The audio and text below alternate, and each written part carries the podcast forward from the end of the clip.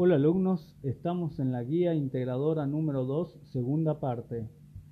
Aquí vamos a hablar de lo que es sistema tipos de sistema de control, lazo abierto, lazo cerrado.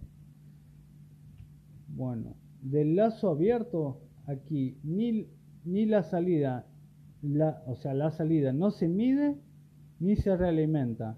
Esto gráficamente es de forma lineal.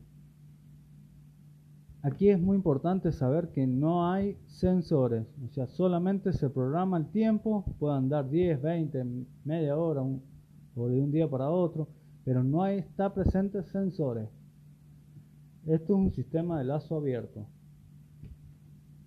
El sistema de lazo cerrado, eh, aquí vamos a tener que la salida o señal controlada debe ser realimentada y comparada con la entrada. Gráficamente esto va a ser de forma circular y aquí vamos a tener que la salida va a ser va a realimentar la entrada y ahí vamos a tener un controlador que va a ser accionar los actuadores, ¿no es cierto? Bueno, teniendo presente esto, y es muy importante que ustedes sepan que este tipo de, sistema de lazo cerrado eh, siempre está presente los sensores para que pueda llegar a actuar. O sea, pueda mandarle señal al controlador y ahí se puede eh, mandar señal al actuador y ahí puede llegar a realizar eh, lo que se tiene que hacer, si hay que regar, si hay que prender una luz o algo. ¿Me entienden chicos? Em, bueno, dicho esto vamos a pasar lo que son los sensores o captadores.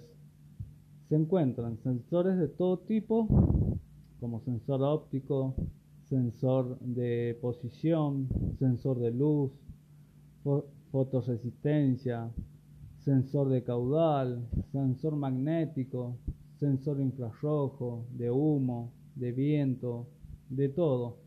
¿Qué hacen esto?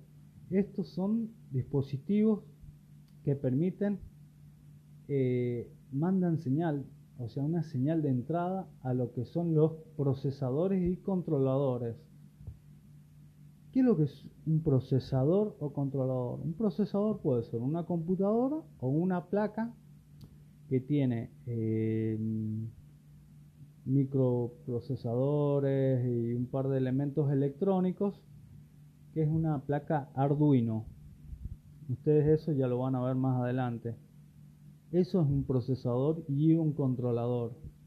Por medio de estos dispositivos se realizan cálculos que si en la entrada, por medio de lo recibido de los sensores, de los sensores, en la entrada de la señal recibida por medio de los sensores. O sea, si yo pongo un sensor de humedad y me marca que hay un que la tierra tiene un, 10% nomás de humedad, yo necesito que tenga un 40% o un 20% de humedad, va ese sensor va a mandar una señal al controlador o al procesador y va a hacer que arranque una bomba, una bomba mm, eh, una bomba de agua, ¿no? Para poder llegar a las plantas.